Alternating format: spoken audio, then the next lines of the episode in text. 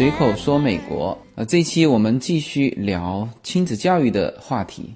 现在国内有一个词是很热的哈，叫做双母语。呃，这个双母语呢，比双语教育又更进一步。呃，我们知道，就正常的语言是就单一母语的这个教育，呃，基本上大部分的人啊都是这样啊。比如说美国的孩子，那么他的母语就是英文，然后呢，他。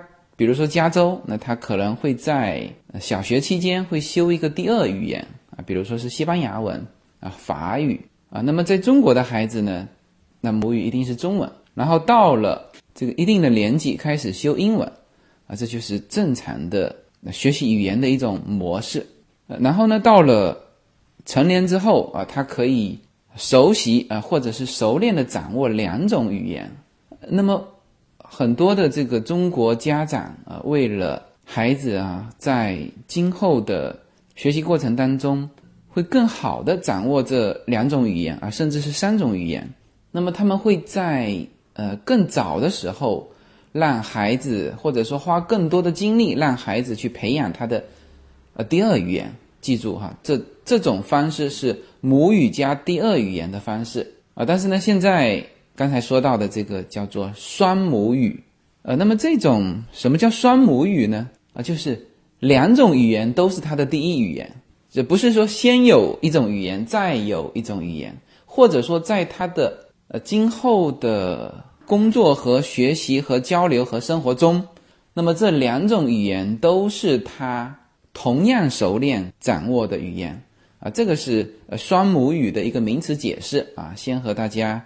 嗯，做个说明，呃，那么因为大部分的我们中国的家庭是呃单一母语，然后进而去学习呃第二种语言，所以呢，这种双母语呃是就目前的大部分的中国家庭是很羡慕的。就如果孩子有双母语的话，那这是指在国内的中国家庭，啊，但是在美国这边的华人家庭啊，其实大量的是双母语。就是呃，像我们的家庭，就是夫妻两个说中文，在家里也说中文，但是孩子一到上学的年级，他就开始说英文啊，基本上是学语言的呃最好的这个时间啊，比如说三岁开始，那么 Yuna 就是三岁开始，那现在 Lin 也是三岁开始啊，他就进到幼儿园去了。那么 Yuna 现在呃，中文和英文叫做自由切换。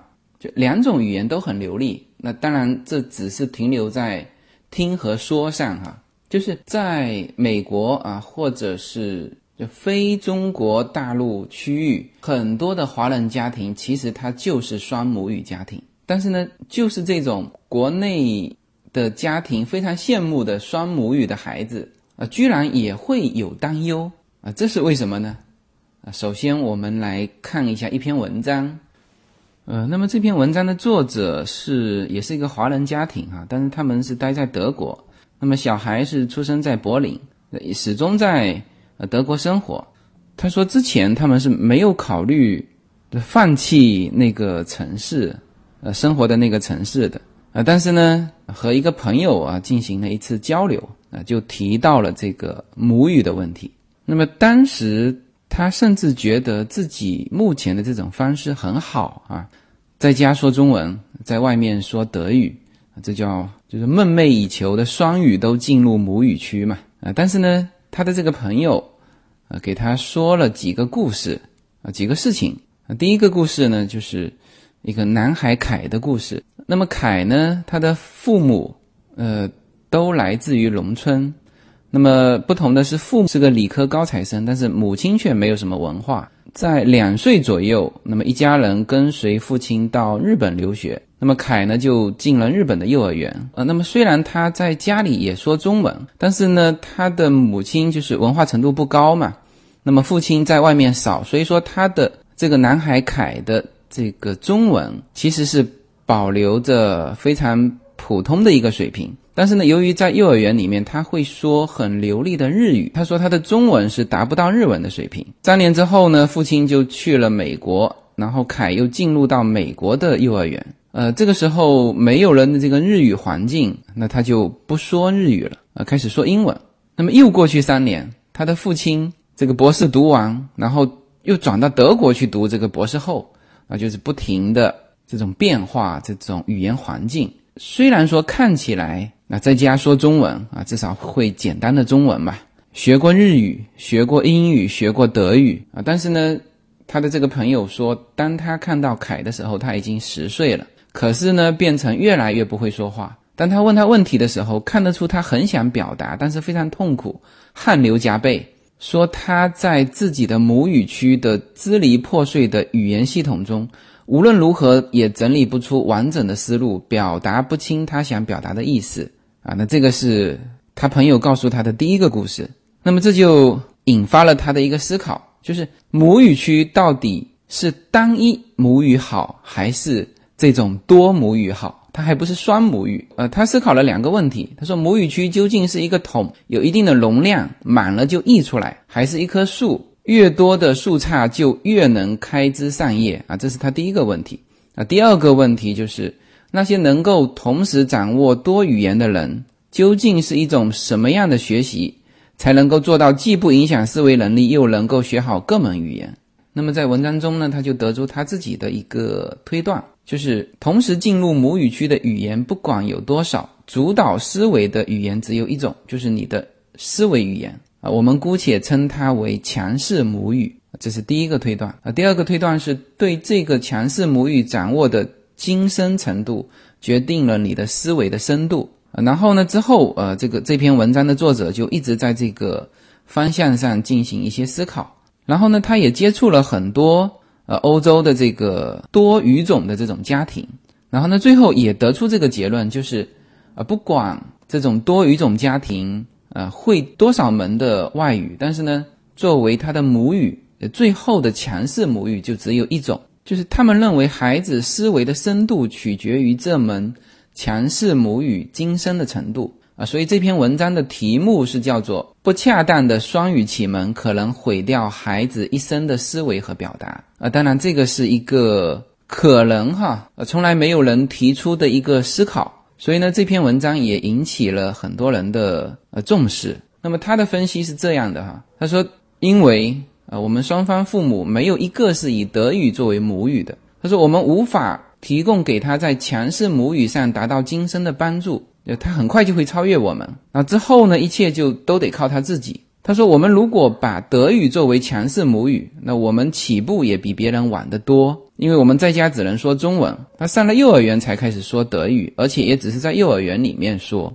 那么他经过一番分析啊，认为认为他不能这个把德语作为他的强势母语，所以呢，最后啊，做出一个决定，就是啊，为了孩子离开德国，所以他。”最后为孩子选择的强势母语是中文啊，所以他就离开德国回到中国。那这个是呃他这一篇文章的一个主要内容啊。当然他在文章中还举了一个女孩的例子，叫 Lily。嗯，这个女孩五岁半，她的家庭结构的就是语言环境也相当复杂。呃，Lily 的父亲是个德国人，而母亲是在香港长大。那么母亲掌握的语言是粤语和英语，那么父亲是说德语。那么出生之后不久，父母就来到中国工作，然后在中国进入了就专门为德裔啊这个办的幼儿园。但是呢，他们孩子五岁半的时候体现出来的状况是呃有点问题，就是他其实是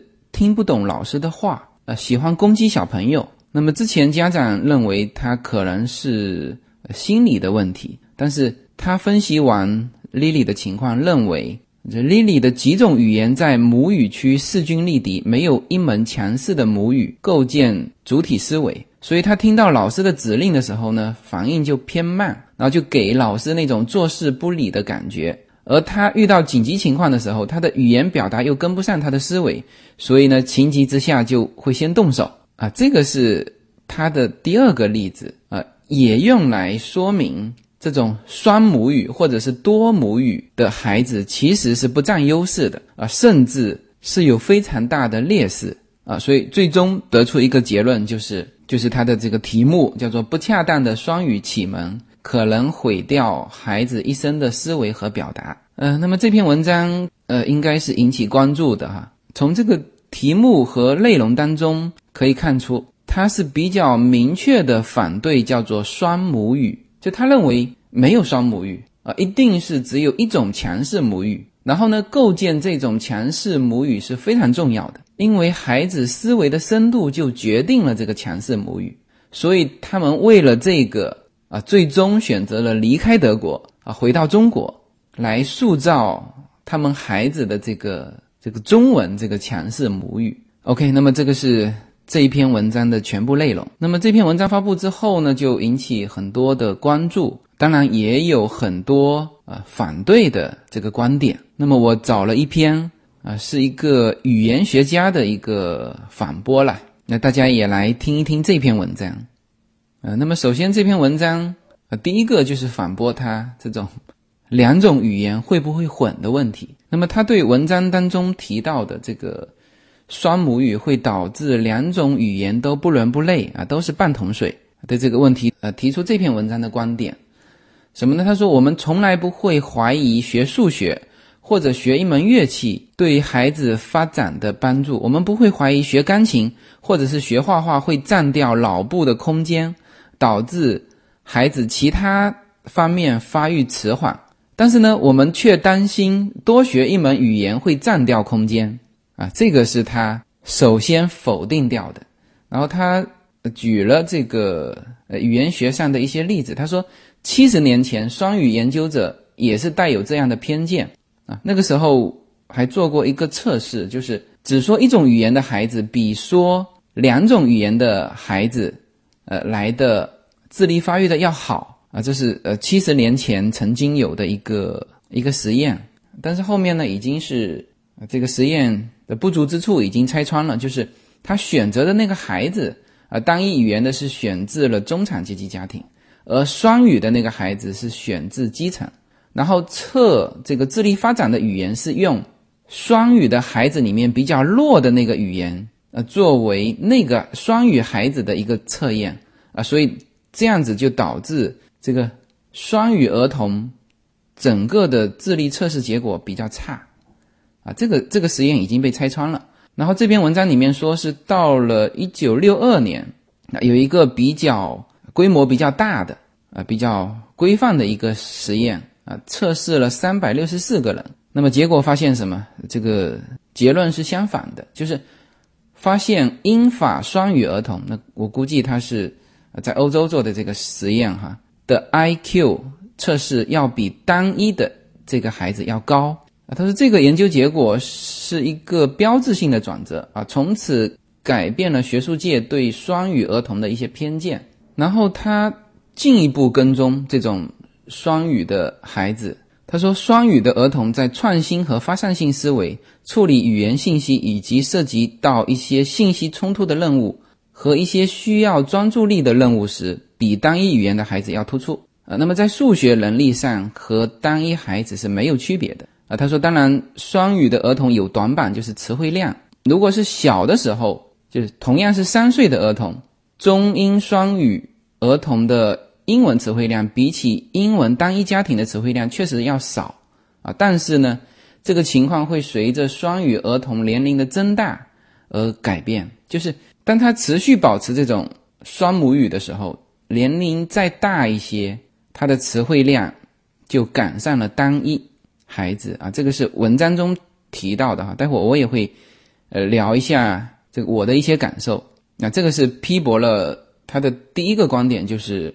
同时学习两个母语，会导致这个孩子就两种语言都学不好，然后甚至会导致孩子的整个的智力发育不如单一语言啊。这个第一大段就否掉了前面那篇文章的这个观点，然后后面继续反驳哈。上一篇文章有两个推断啊，第一个推断是。就是同时进入母语区的语言，不论多少，主导思维的语言只有一个，就是你的思维语言，这叫做强势母语。那么后一篇文章的反驳是这样的：就是双语儿童主导思考的语言只能有一种吗？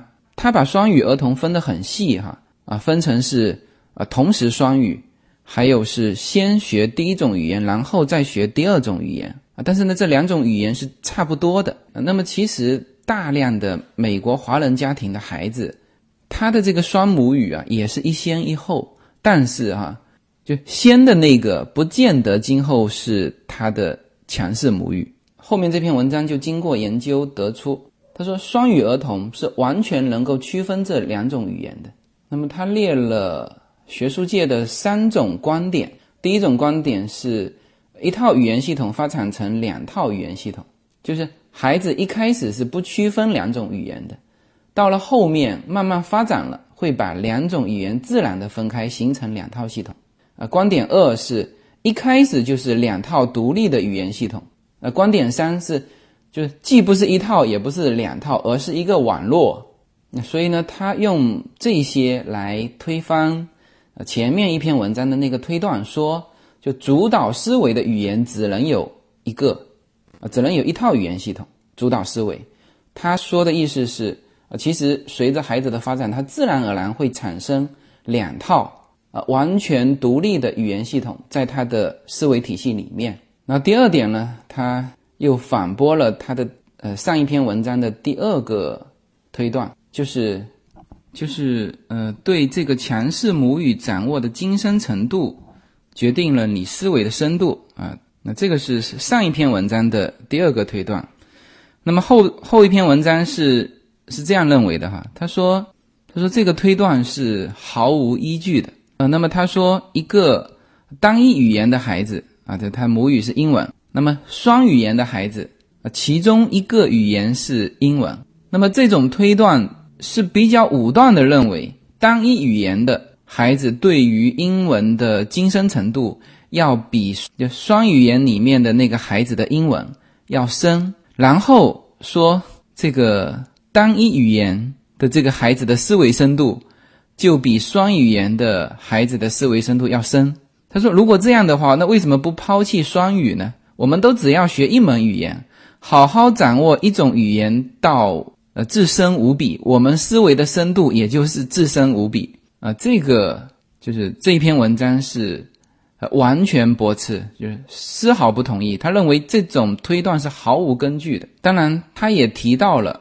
这个语言学里面，一九五零年的一个很著名的哲学假说啊，就是叫语言和思维的关系，叫做语言决定思维啊。因为当时呃研究的例子啊是这样说的：说呃，一个美洲的原住民的语言里面，用来形容呃盛装在容器里面的水和大自然的水是用不同的语言分开的。那么，所以这个原住民认为有两种水，就是这个一九五零年的这个假说是举了这个美洲原住民的这个例子来说明说，由于他的语言里面有对于水有两种词，所以他的思维里面就觉得这个水和那个水不一样。那么这种假说在后面是受到非常多的抨击，然后。现在语言决定思维这样绝对的说法已经被淘汰了，然后演变出来的是一种叫做语言影响思维这种比较温和的说法。那么显然后面这篇文章对于这种说法也是不同意的。他说，如果这种说法成立，那么双语的孩子就只有这三种可能嘛？啊，第一种就是呃语言分 A 和 B 嘛，无论说 A 还是 B 语言，都是用其中的。A 语言去思考，那么说 B 语言的时候也遵循 A 语言的规律啊，这是一种可能啊。第二种可能是用 A、B 混合语言思考，说出来的话既不遵循 A 的规律，也不遵循 B 的规律，那这样谁也无法理解这个人说的是 A 话还是 B 话啊。第三种可能是这个孩子呢，用 A 语言的时候用 A 思考，用 B 语言的时候用 B 思考，然后 A 和 B 语言啊，在脑袋里面都要经过翻译啊，翻译的时候会有困难。那么这篇文章对这种情况也是这个驳斥的。他说，四十年之后再看这种这三种可能性，都显得那么不可思议啊。他说，事实是中英双语的这个双语孩子和英国人说话的时候会用英文，以及英文里面的一整套的语言习惯啊，甚至是文化价值。那么和中国人说话的时候啊，不仅是会说中文，而且也会更加注重自己。和说话人的身份、呃地位差异、长幼有序等价值观，他说的事实上呃不存在之前的那三种可能性。OK，然后文章继续驳斥，叫做思维的深度。那么上一篇文章里面有说到，就有些孩子在写文章的时候就写不出东西来，写了很多很华丽的词藻，但是呢就不知道他的立场和观点在哪里啊。他说有一些人呢写文章就就虽然说写的非常简单，但是呢条理清晰。他说这个和语言掌握多少无关，而是与思维力和思考的深度有关。那么。他最后啊，这是指上一篇文章。上一篇文章说这个就和这个强势母语有关。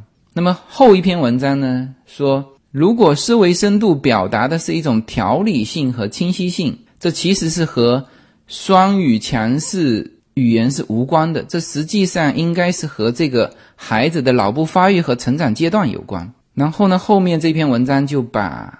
前面那篇文章的两个例子都拿来分析。第一个就是这个男孩凯的例子，那他不同意上一篇文章说到的，说是因为没有一门语言足以强势到帮助他组织他的思维，并且表达出来，就是混乱了。那么后面这篇文章认为，真正的原因其实是在于这个凯的母亲文化水平不高，而父亲在家时间又少。然后呢，又跟着这个家庭辗转到不同的国家啊，但到哪里都没有学好那一种语言。那关键是，他不停的换嘛，学好了日文，到了美国日日文又用不上了啊，学好了英文，呃，到了德国又要重新学德语，是吧？就变成哪一种语言的交流质量都很差啊，这是导致凯最后哪一门语言都掌握不好的最重要的原因。然后又举了这个 Lily 的例子。他很细的去分析了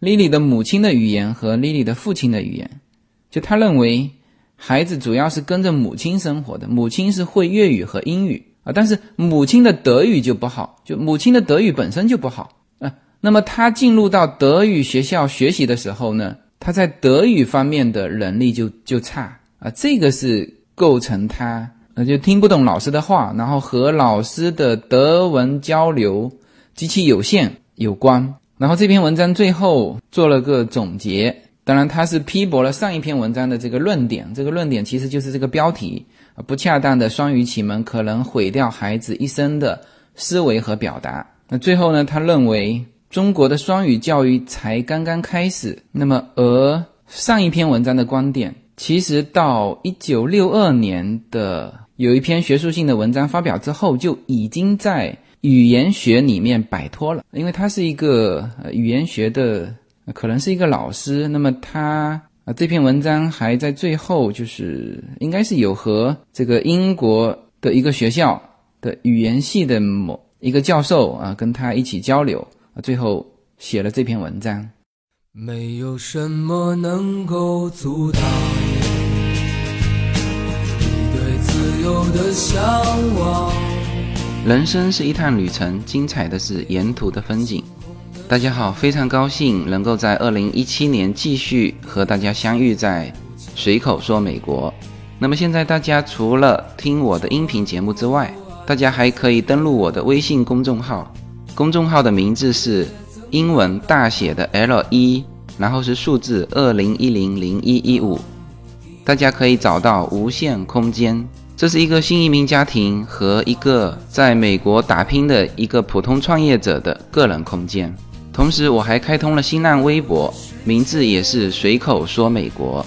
移动互联网的神奇之处呢，就是可以把同类的人拉得很近，天涯若比邻，世界地球村。让我们享受这个自由连接的世界吧。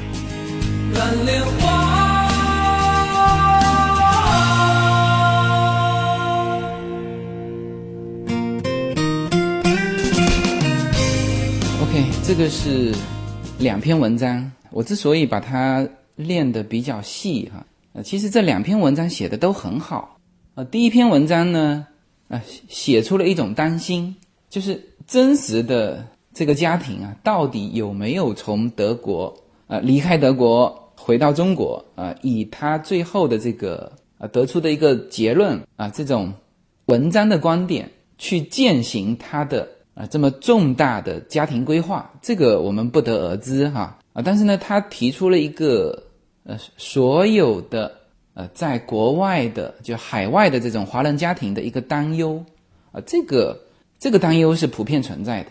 那么，呃，之前可能没有人用这个角度去思考这个双母语的问题，所以他这个文章提出来的时候是很新颖的啊，也得到了很多关注。那因为我们的孩子，嗯，Yuna 和 Lin 都是双语体系，呃，应该说他们呃可以说得上是双母语了啊。虽然说中文接触的早，呃，英文接触的迟啊，但是从目前 Yuna 的情况看。是非常熟练的，能够掌握这两种语言啊，可以自由切换的。就从目前来看，两种语言是叫势均力敌的啊，因为他在学校全部说英文嘛，那么在那么在家里呢又全部说中文。那么像我们这种家庭，其实也有自己的担忧，担忧什么呢？就是担忧他中文学的不好啊，这个是普遍的一种担忧哈。呃，我记得前一段时间还听到洛杉矶当地电台。的两个主播都聊到这个话题，这两个主播因为孩子也大了嘛，那我们现在还没有去经历这个过程，那他们是他说什么方法都用尽了啊，包括送孩子到这边中文的啊补习班去啊，甚至这个每年的暑假啊都把孩子送到国内去学习啊，但是呢，他说了一点很重要，就是没有兴趣的话。啊，他变得逼他去学中文，这个孩子呢，到现在呃也并没有呃如他们所愿能够很好的掌握中文啊。那么这个也是我们家的一个担心啊。所有我相信，呃，小孩小一点移民到美国的家庭，呃，最终都会有这种担心啊。其实我们完全不担心他们的英文，呃，这个很多家庭会因为这个问题去选择那种啊纯白人的。社区啊，他就希望说孩子啊不要英文啊，英文上跟不上。那如果孩子还小，而这一点上其实大可放心，因为他整个就像我们小的时候学的是家乡话嘛，家里也说的是家乡话，但是呢，小学一年级才开始学普通话，那我们的中文并不会有什么问题，是吧？啊，当然，你如果孩子确实是大了的话，那么加强对他的英文英文教育，那这个力道啊，要比呃从小这样过来的要要大一些。你像这个我们家令，嗯，他从小在家里嘛，一直是说中文，然后呢送他去幼儿园，呃，之前我们还很担心嘛，就是觉得说，呃，他会不会英文不好，然后听不懂老师的话。呃，从而呢，就是就跟不上嘛。结果我们把他送进去第三天，啊，问老师，我我们有和老师打个招呼嘛？我们说这个他在家里都是说中文，啊，可能英文不好。老师显得非常惊讶，他说不会呀，他说令英文很好啊。那我们说是吗？那他的英文从哪里学的？那老师非常确定的告诉我们，说令的英文非常好，没有任何问题。说的话他都听得懂啊！我们想一想，他的英文应该就是跟姐姐玩的时候啊，比如说他从小看的英文的动画片，因为姐姐在看嘛，他也跟在旁边看。然后呢，就很多玩具他是直接用英文表达的然后到了这个幼儿园嘛，又不需要太多的语言交流，说来说去就是说那些东西，所以给老师的感觉是令的英文很好。OK。那么如果是这样子，那基本上就我们家这两个啊，这个英文我们是不担心的。那么其实担心的是中文。那么中文是这样子，就是他的听和说，我相信是没有问题。大家也都都听过这个 Una Story Time 呃，它的中文表述很清晰啊，完全没有问题。但是它的它的看就是认字的能力，就是读和写，那这个目前是我最担心的。那么这个也就是第一篇文章里面提到的，就是双母语的孩子担心的东西，就是啊这种担心我们其实是存在的哈，就担心这两种语言都变成半桶水。那么中文，我现在是很担心他的读和写，当然孩子还小，我们还来得及培养，就是不断的给他看一些中文的书籍，呃最关键是认字，然后呢用一些故事。呃，去吸引他能够主动的去看中文的书，这个我身边也有例子，这个叶子身边也有例子，就是有一些朋友的孩子啊，之前也是担心他中文不好，后来就用故事去培养他的兴趣，然后呢，最后孩子啊会看《三国演义》啊，会看金庸的小说啊，只要到这个程度，我觉得就没有问题了啊。那么英文当然他的语言能力很好啊，但是呢，就像这个我们当地电台里面那个主播说到。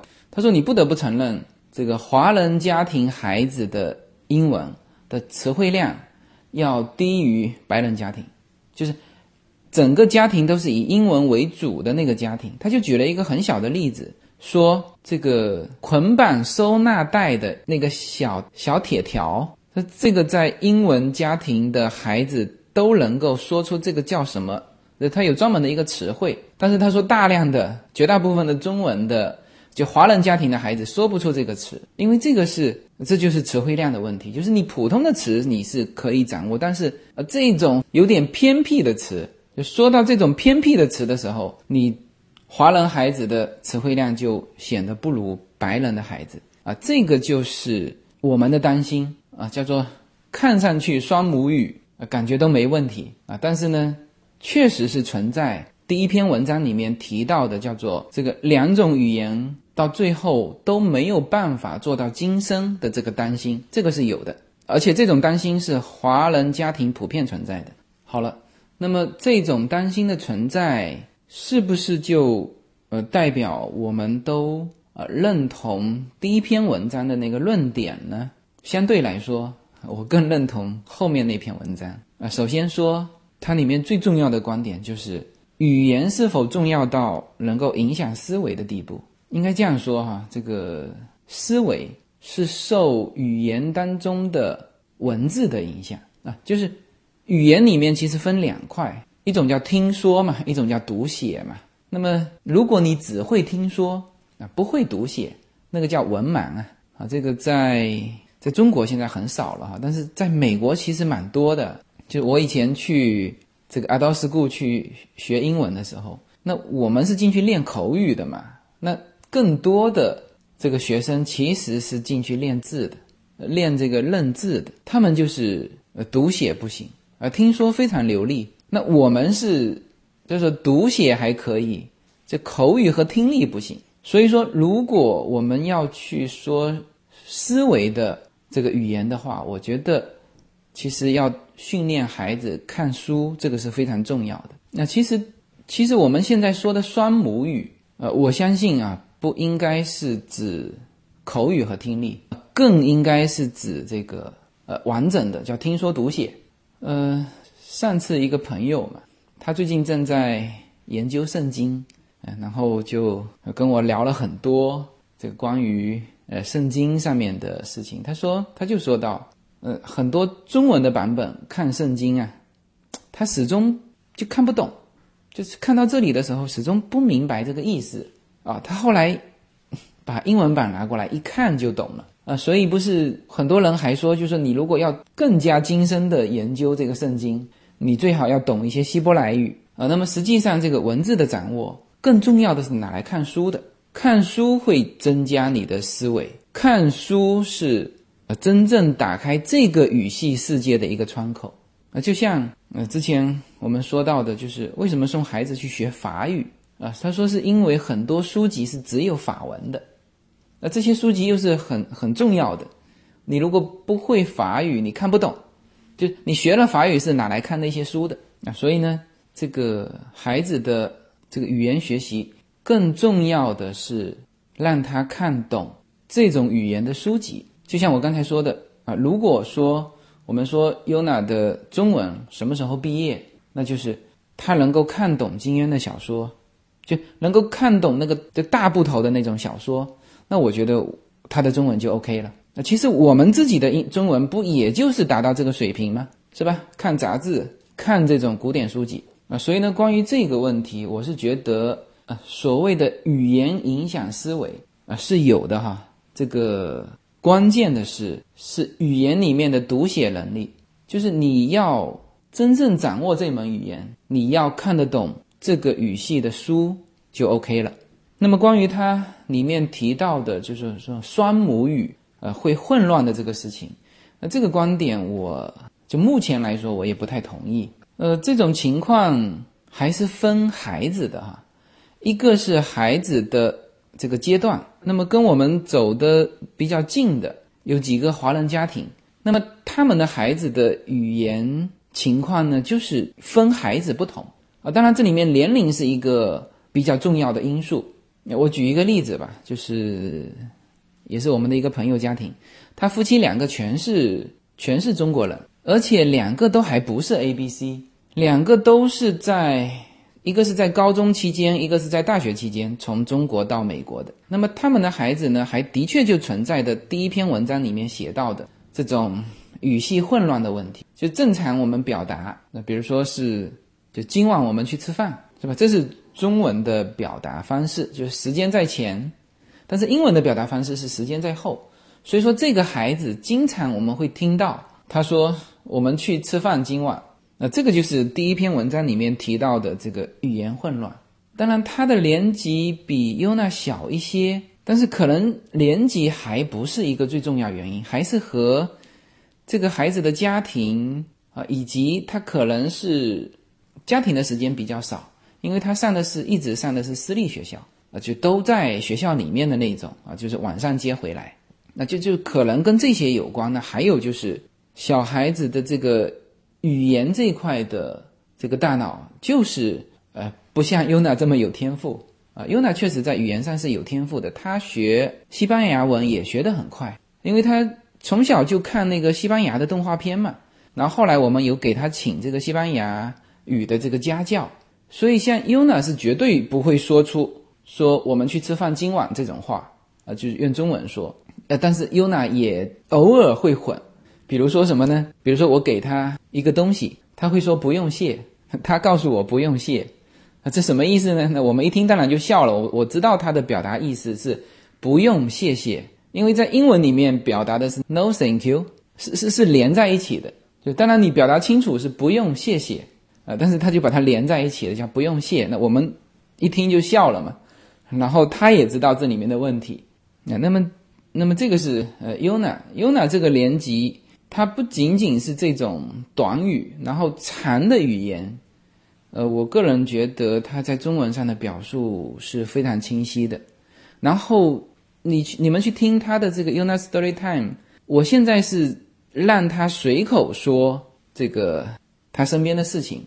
然后呢，用中文再把这个事情再说一遍，那基本上我觉得翻译的是很好的啊。所以你说会混淆这个事情，呃，至少在 Yuna 身上是不会体现的啊。但是呢，在 Lin 身上会体现，因为他现在是正好两种语言混着嘛啊，所以他现在是就是混的比较混乱，呃，什么意思呢？就像在第二篇文章里面举到的例子一样，就比如说我们想吃鸡肉，呃，他现在会。就有的时候是乱混，啊，有的时候会说 I want to 吃鸡肉啊，也也有可能有的时候会倒过来说我想要吃 chicken 啊，那这其实就和第二篇文章说的这个年龄对于这个两种语言混淆的这个这个种状态是吻合上的。也就是说，当令到了呃姐姐这个年纪啊，她应该是可以区分这两个语系的。就两种都用很完整的这个语气表达清楚。当然，有一些现在我们家庭说话里面很多的这个中文和英文也是混在一起。呃，这个我我觉得不叫混哈，只是为了表达的更快速。呃，我们发现，就首先是那个名词，我们会先用英文去表达，因为很多的名词中文不太好表达啊，比如说儿童安全座椅。是吧？英文的表达就非常快，car seat 啊，就是都是叫 car seat car seat 啊。比如说你去餐厅吃饭，叫他拿那个儿童高的那个椅子，high chair，是吧？就是这些名词，英文啊比较简单，就是比中文要简单。然后呢，我们自己在生活当中也会习惯的，呃，自己家庭说的时候也会说成英文。然后呢，那小孩子玩的那些玩具，那更是了，就是。你不知道中文怎么翻译嘛？那是不是就全部都叫英文啊？那甚至这边的一些装修呃时候的那些装修材料啊，有些也是不知道中文叫什么。那我们看到了，我们会会知道啊。比如说这个勾缝剂，就是瓷砖和瓷砖之间的这个勾缝剂，就他们叫 glue。就这个词，呃，即使是华人的装修工，可能刚从中国到这边没多久啊，他也是这样叫，因为简单嘛。所以我之前看那个 Papi 酱的那个中英文混说的那个视频啊，也觉得蛮好笑的。然后，当然 Papi 酱批判的是。这个 有些人是要炫耀英文嘛？就他其实这种中英文混的的话呢，是就简单的英文，就他会说的英文全部用英文表达，就不会说的英文全部用中文表达。但实际上，就到了美国这边是是反过来了，就是小孩们们是会的那些中文啊，全部是用中文表达啊。所以呢，在我们就算是家庭啊生活当中啊，确实是会有。中英文混着表达的情况，但是这个绝对不影响思维体系。就是呃，即使是我们家最小的这个令，他也可以，就算他中英文混着说，他也可以把他的意思表达的非常清晰。我不认为，就首先我不认为他会影响他今后的这个思维啊。第二呢，我相信随着他年龄的增大啊，就会到 UNA 这个程度啊。当然。这个 Yuna 的啊英文反正我不担心了，就中文的读和写的能力啊，这个是我今后要重点加强的。那这里面其实最最关键的是要培养他的兴趣，这个勉强让他去读，其实效果不好。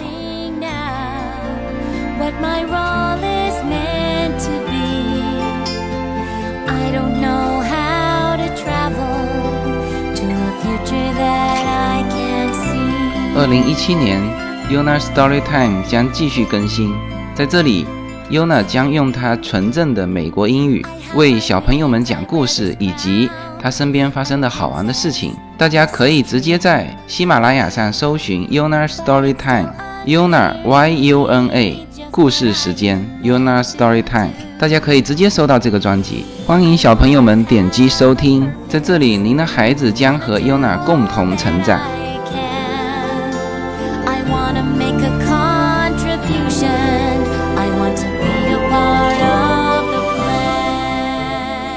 那么呃最后呢，聊一点吧，就是这个第一篇文章里面提到的，他们为了这个孩子啊，为了塑造孩子的强势母语啊，最后放弃了德国，又回到中国。那这一点呢，我是觉得，因为他之前表述过，他很喜欢德国。就他如果说不喜欢德国，喜欢中国，那这这个做出这个决定，那这是没有问题的哈。但是他之前表达过。他们很喜欢德国，始终没有就没有任何理由去放弃他所在的那个城市以及这个稳定的工作。但是最后因为孩子，他回到中国，啊，这个牺牲我觉得有点大。那比如说，啊，我们在美国的华人家庭，每个人都会意识到，啊，也都有这种啊担心孩子今后把中文丢失的这个这个担心。那么大部分的家庭。是选择什么呢？是选择去弥补，啊，刚才说了，这个可以通过各种方式啊，补习班回中国啊，引导他看中文小说啊，这个是对中文的弥补。那么另一方面呢，呃，我们也担心他的英文写作能力，或者说英文的这个更精深的这个能力啊，不如呃其他的孩子。那么这个东西也需要弥补，就也可以弥补。那么在我们这边有很多的就各种类型的补习班呢，比如说这个叶子今天上午才说的，他说就在我们家旁边啊有一个非常著名的培训这个小孩子演讲的一个学校。他说呢，他下一步就准备送 Yuna 去这个学校。那这个是属于 After School 啦，就是课后补习班的这种。那么这就是一种弥补啊。是吧？说起这个事情，呃，我想起大概快一个月前吧。这个当时我们家不是包起来杀白蚁吗？这个杀白蚁的那个老板也是一个华人，他是八十年代，就是就是一九八几年到美国的。那么他过来收钱嘛，最后了。然后呢，我们就聊起来，这个聊天的经过也蛮有意思的。这个他看着我两个孩子，然后他就问这个孩子多大啦？什么？那我就我也问他，我说那你孩子呢？多大啦？他说他也两个孩子，老大今年刚刚考进大学。那我就这个随口说了一句客套话，我说哇，那我说，那你这个任务完成了。这个这个 这个思维是中国的思维哈，这个正常我们中国人说把孩子培养进大学，就是家长的任务完成了。但是呢，在美国恰恰相反，就他立刻就就这个这个老板哈，立刻就说了，他说他说什么叫任务完成了？我才刚刚开始呢。我说啊，什么叫刚刚开始？他说进了大学，这个学费突然间出来了，因为。美国是公立学校嘛，就是十二年义务教育，呃，应该算是十三年了，因为从 kindergarten 开始嘛。然后他到了大学，就虽然说也有公立的大学，但是那个学费呀，就和那个义务教育的不一样，就是要有学费的嘛。那我当然就说，哎呀，我说这个学费嘛，没多少啊，因为像这比如说加州的这种居民啊，去加州的公立学校，比如说 UCLA。那好像才一万多块钱，就正常的外州进来的要三万多嘛。就我就跟他说，那哎，我说这个没多少。他说什么没多少？他说他孩子还拿了奖学金了啊，就是扣掉奖学金，他还要再交一年，再交五万多啊。那我一听我就说，这个肯定是某个什么特好的学校。那我就问他，我说那你孩子去哪一个大学啊？他说去哈佛。哎，我说那那，就哈佛大概是七八万吧，他孩子拿了两万多的奖学金，啊，他觉得还得交五万块钱左右。我说那这有什么好讲的？小孩子能够考上哈佛是吧？那我说你没什么好讲，你砸锅卖铁也得送他去啊，是吧？然后他还跟我讲，他说之前还考虑去呃其他的学校，就是学费低一点的。我说你怎么能这么考虑呢？是吧？这当然，这个我事后和其他的朋友聊这个事情的时候，啊，其他的朋友说，哎，他其实是一种是一种非常低调的炫耀啊。当然，这个孩子能够进哈佛，这个是无数家庭的一张非常重要的名片。就其他啥话都不用说，就说我孩子上了哈佛，这不立刻就会有人抓着他了解这个孩子教育啊这些事情。那这我也不例外哈。就我赶紧就拉着他，我跟叶子就赶紧拉着他，跟他聊这个教育孩子的这些，呃，他的经验嘛，啊，经验分享。那他就说到一个非常重要的一点，就是他说我啊，呃，他和他的老婆其实很早就不具备教这个孩子的能力了，因为他们也是一九八几年过来的，就他也不是在这边上学的，明白吗？所以呢，以他们夫妻的这个能力啊，以及这个学校，学校它是公立学校，我就一直问他，我说你是公立校还是私立校？他说我是公立校。我说你在哪一个公立校？他说我在哈森大海的那个公立校，那个哈森大海在我们这边不远啊，但是他的那个学区是不如沃纳特的。OK，就是我一听，顿时这个心中燃起了可能可以把优娜培养进哈佛的这种这种信心。就有些东西需要。比较嘛，就我我一看这个我的水平可能跟他的水平也差不多嘛，是吧？然后呢，这个我们的公立校要比他的公立校要好一些啊。那在这种情况下，我们就这个经验就很值得分享了嘛，是吧？他说，其实非常重要的是把孩子的这个课后班啊给他上好，就是送他花钱送他去补习。他刚才说的上一句是。我们是没有能力培养他了，但是呢，我们花钱请人培养，找人教。你看啊，这个就是弥补，是吧？他孩子上上哈佛，那么这个时候你就不可能再说什么华人家庭这个没有掌握好英文了吧，是吧？你你你不可能说一个上哈佛的一个学生说他英文不够好，这个就不存在了。是吧？说比别的英文家庭的孩子，这个英文要弱。那么美国能够有多少人上哈佛啊？但是呢，美国又有多少家庭是单一母语是英文的家庭，是吧？就是这些例子，华人考进哈佛，华人家庭考进哈佛的不在少数。所以这这种类型的例子是足以批驳说这个双母语的孩子啊，什么两种语言会混淆，什么影响他思维的深度，就是要因人而异，要看你对孩子投入的是多少，是吧？我我相信这个这个杀白蚁的这个老板，就是把女儿培养上哈佛的这个这个家庭，这个家庭的选择要比。刚才那个第一篇文章的那个作者，他最后做出的选择要来得好。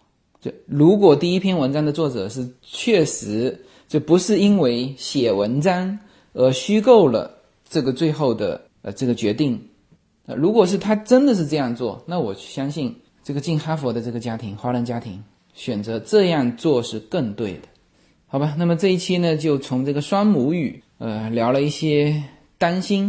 啊，和一些思考啊，这个担心是华人社会普遍存在的。那么这个思考呢，也也也仅仅是我个人的一些小观点。那么欢迎大家在评论中讨论。OK，那么这期就到这里，好，谢谢大家。